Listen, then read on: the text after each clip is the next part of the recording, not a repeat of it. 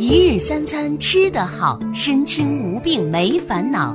普及膳食调养知识，让我们所有追求健康梦想的人少吃药、少打针，通过膳食的调养，吃得好、吃得饱、吃出健康。今天为我们主讲的嘉宾是北京千金方医学研究院的首席健康管理师徐雪峰老师。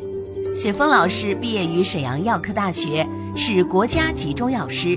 国家高级健康管理师，多年来工作在膳食调养的第一线，致力于全民健康营养的基础研究。下面有请雪峰老师为我们震撼开讲。西马的所有的伙伴们，大家好，我是雪峰。今天呢，我们继续在这个平台上和大家伙来分享关于控糖的知识以及相关的方法。今天呢，我们想和各位伙伴讨论一个话题：关于二型糖尿病，我们到底需要终身服药，还是说有机会能不吃药？我相信有很多伙伴比较关心这件事情，啊，也是特不想用降糖药物，但是你没办法呀，脱离不开呀。为什么会这样呢？其实，在这个方面啊，我给大家伙呢。做了一个简单的总结啊，并不是说药物有成瘾性，而是我们的控糖方法是不完整的，或者说是缺失的。为什么这么说呢？那么关于具体的控糖，我们说到底应该做到哪些方面？首先，第一个啊，我们说药物的干预，对吧？这个我就不用多说了，它呢是属于一种强制性的控糖方法。啊，甚至说有些伙伴这用药不当的时候啊，会导致低糖，甚至说啊出现的我们身体的一些损伤，对不对？啊，这是我们大家伙都清楚的。那么除了药物这种强制性的血糖干预之外，啊，再有一种呢，我们大家伙比较熟悉的啊是生活干预，对吗？生活干预包括了什么呢？包括了饮食、运动，还有吗？当然还有。啊，还有情绪的管控，还有呢，作息规律的调整。那可能有些伙伴呢，我们也就是做到饮食，做到运动，但是情绪的管控啊，这个作息规律的调整啊，就不知道是什么了，对吗？所以呢，在生活干预这方面，我们可能是不完整的啊。当然，在这里边呢，即使你都做到了，也未必就能做得很好啊。为什么？不具备针对性啊！我说一个最简单的问题啊，你像都是糖友对吧？那胖人生活干预怎么做啊？瘦人生活干预怎么做？男同志生活干预啊，如何去制定？而女同志呢？我们又如何的去调整啊？有些伙伴可能会问：那男女有别吗？当然有区别呀！咱就不说年龄的问题，女同志每个月是有例假的。啊，女同志的更年期是从四十九岁开始，而男同志是从七八五十六岁开始的。那我们大家想，这个生活干预的方式能一样吗？啊，所以呢，生活干预它呢必须要有这种量体裁衣的、针对性的、系统性的干预方法，才是最为合适的。所以说到这里的时候，我就说句题外的。啊，为什么咱们有些伙伴啊就问我说：“那个雪峰老师啊，就是我想控糖啊，为什么还要跟你具体联系，是吧？你告诉我吃点什么东西不就完事了吗？”我说：“那不行啊，每一位糖友啊，我们要想实现的真正的摆脱药物啊，真正的想这个血糖平稳的话，不得并发症的话，那么我必须要对你有充分的了解啊，只有这样。”那么我才能量体裁衣，给你制定呢适合你自己的控糖计划，啊，也只有这样，是吧？我们才能针对性的进行控糖，不仅要考虑到你血压的问题，你比如说，呃，不仅要考虑到你血糖的问题啊，你比如说，你还伴随着啊肾功能的受损，是吧？还伴随着高血压，还伴随着高血脂啊，有些人还伴随着失眠。啊，有些人可以运动，有些人不能运动。那么我们生活干预呢，一定是量体裁衣的，对吧？啊，这一点呢，咱们大家伙是一定要清楚的。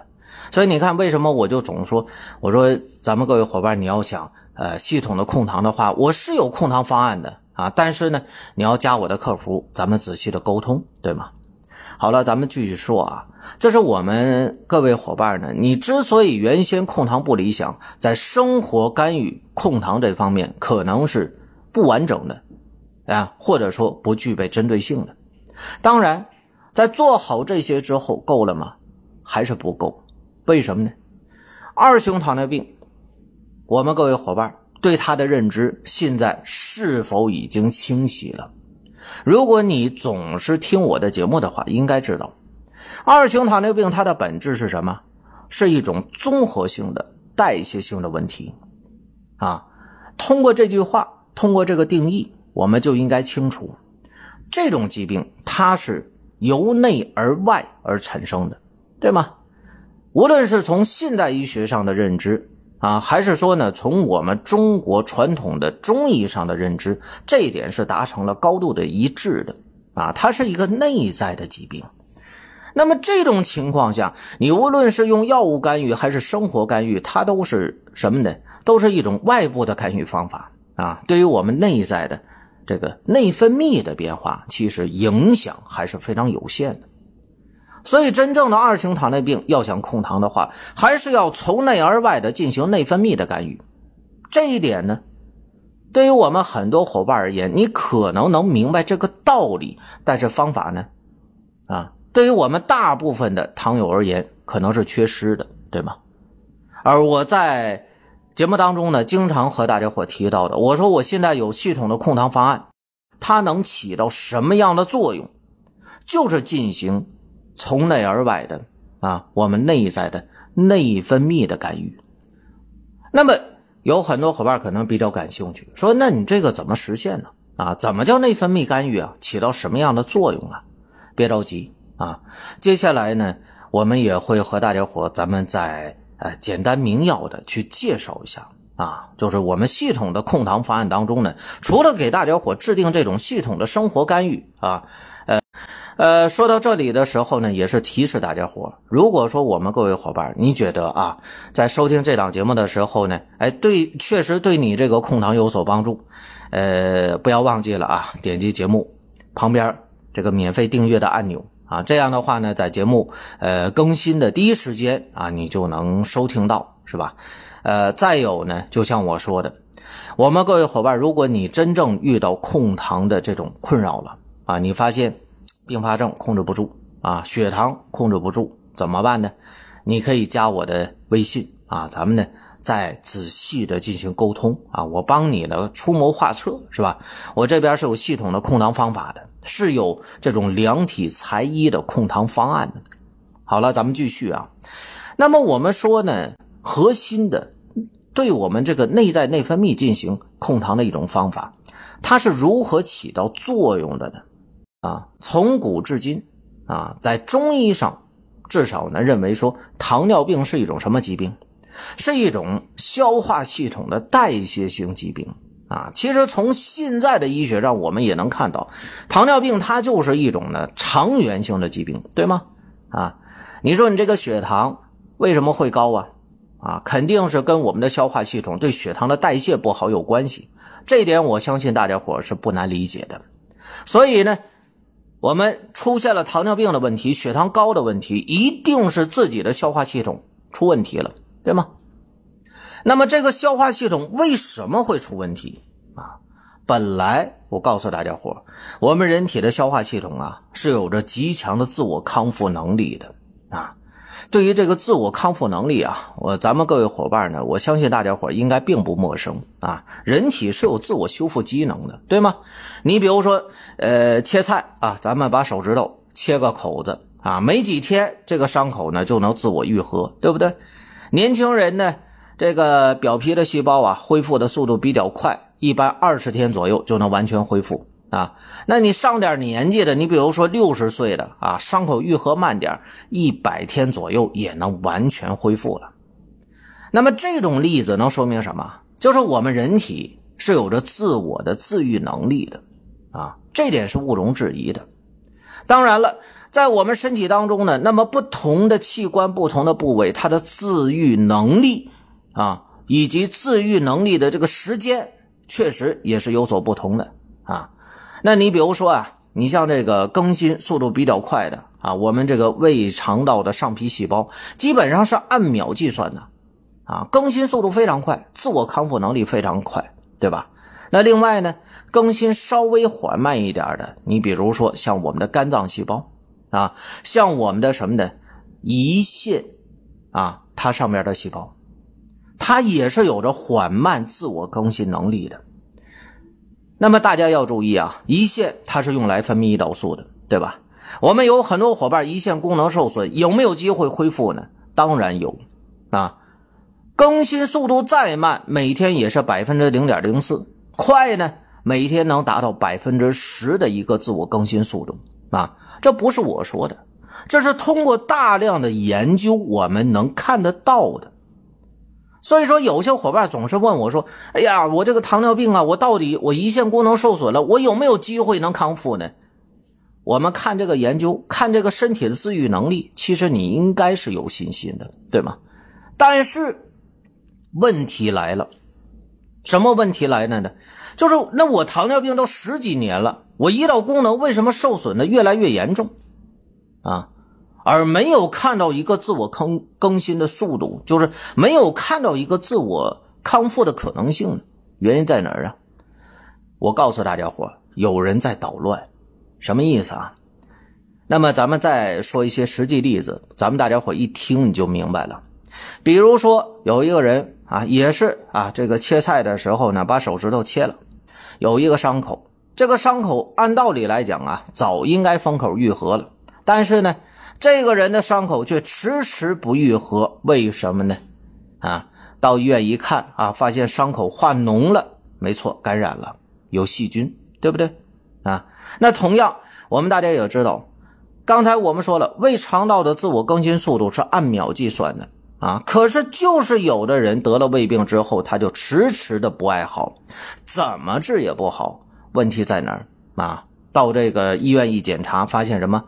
胃肠道里边有一种啊细菌，我们把它称为叫幽门螺旋杆菌，对吧？所以在说到这里的时候，大家清楚了吗？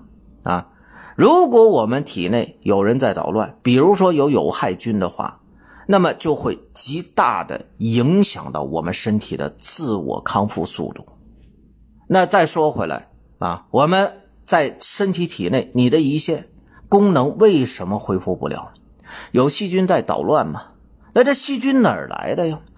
啊，不是外部感染的，那只能是内在的。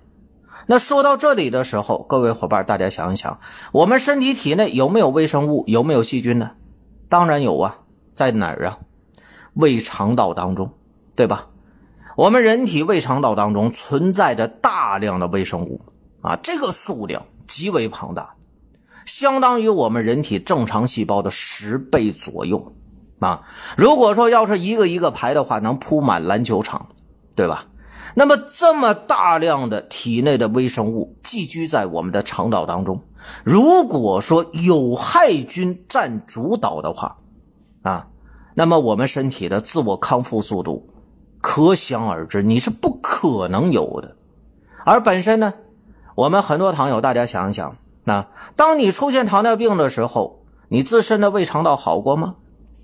是吧？便秘的问题、腹泻的问题、腹胀的问题、消化不良的问题啊，这些都说明了什么？都说明一点：我们身体的胃肠道有害菌占着主导啊，它呢导致我们身体产生了慢性的炎症，它影响了我们身体自我康复的速度。让我们的胰腺功能只会受损而无法自我康复，让我们呢出现了严重的胰岛素抵抗，而本身菌立方作为核心的控糖方法在做什么？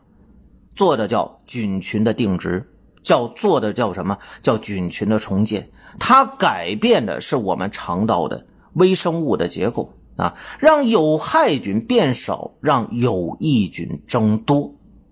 这就是它的作用，所以呢，我们大家再想一点，如果当我们体内慢性炎症消失了啊，就是有害菌呢变少了，是吧？有益菌呢越来越多，越来越强大，你体内的慢性炎症就会消失，对吧？身体的自我康复速度呢？你比如说胰腺啊，原先可能说几乎是无法实现自我康复的，但是现在每天以百分之零点零四，甚至说更快啊，每天百分之十的速度在自我康复的话，那么我们有没有机会停药呢？世界卫生组织已经说了。其实糖友呢是在合理的方法下是有机会在三个月到半年之内合理的诱导出糖尿病的蜜月期的。什么叫蜜月期？就是在摆脱用药的情况下，仅仅通过生活干预的方式，我们就能够让血糖平稳，远离并发症。所以，我们各位伙伴啊，那么关于呢控糖这一块啊。我们大家伙真应该仔细想一想，你用了这么多年的降糖药了，都是一些强制控糖的方法，但是我们的生活干预完整吗？有针对性吗？我们真正的内分泌的这种干预方式，你是否是有的，还是缺失的？啊，如果说我们真的想摆脱用药，想更快的进入糖尿病的蜜月期，想远离并发症的话，我希望呢，咱们大家伙可以来加我的微信啊，咱们呢。再来仔细的沟通一下，好吧？呃，今天呢，我们关于控糖知识就和大家伙呢，咱们分享到这儿啊。大家伙呢，如果说觉得呃收听完这档节目之后，确实对你有所帮助的话，不要忘记了点击节目啊旁边免费订阅的按钮。另外呢，在血糖这方面，在并发症这方面，我们要是有什么疑问啊，包括说在血糖重建这方面，说我想。呃，给自己量身打造啊，私人定制一个控糖的针对性的方案，那么都可以加我的微信啊，咱们具体问题再仔细的沟通，好吧？各位伙伴啊，我们下期节目呢，咱们再接着和大家伙分享关于控糖的知识。